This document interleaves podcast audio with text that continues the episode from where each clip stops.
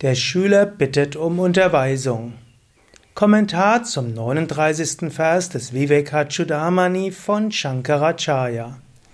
Shankaracharya schreibt, beziehungsweise Shankaracharya lässt jetzt den Schüler sprechen.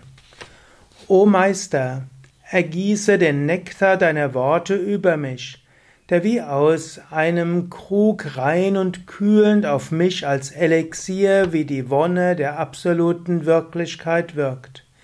Ich verbrenne unter den Qualen im Kreislauf von Geburt und Tod, wie in den Flammen eines brennenden Waldes.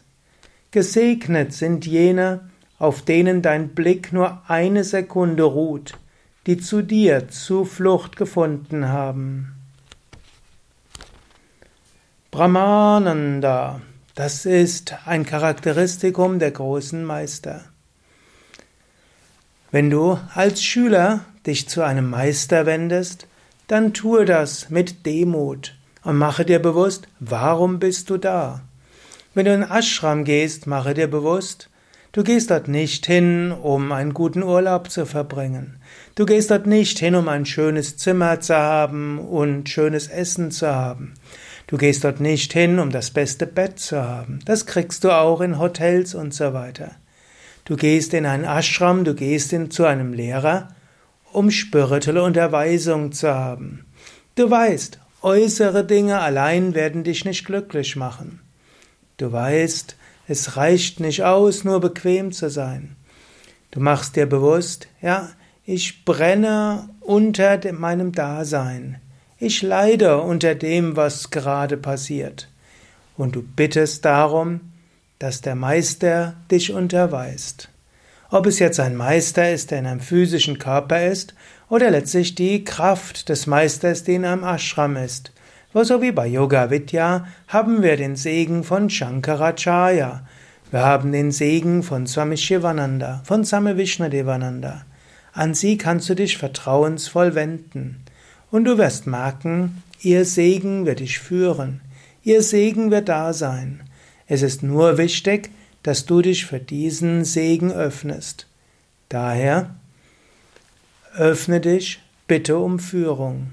Und wenn du so oft dich öffnest, um Führung bittest, dann wird dir die Lehre zuteil werden.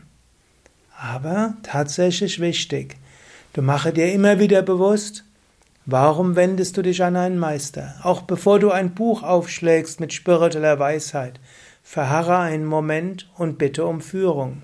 Ist ja auch eine Möglichkeit, den Tag zu beginnen, ein Werk eines Meisters aufzuschlagen. Aber vorher bitte darum, mögen diese Worte mich inspirieren. Bitte, Meister, führe mich. Und auch eben, wenn du in einen Vortrag gehst, einen spirituellen Vortrag, bitte auch darum, o großer Meister, inspiriere mich. Und selbst wenn es kein großer Meister ist, der spricht, sondern vielleicht ein Schüler, vielleicht sogar jemand, der relativ neu auf dem Weg ist oder der selbst seine Probleme hat. Wenn ein spiritueller Mensch einen Vortrag hält, bittet er um Führung. Und wenn jemand an einem Vortrag ist, auch um Führung bittet, ja, dann kann wahre Begegnung passieren dann kann der Meister durch den Schüler sprechen. Daher bitte um Unterweisung und öffne dich für die Weisheit, die über ein Buch, über den Schüler eines Meisters oder über den Meister selbst zu dir fließen kann.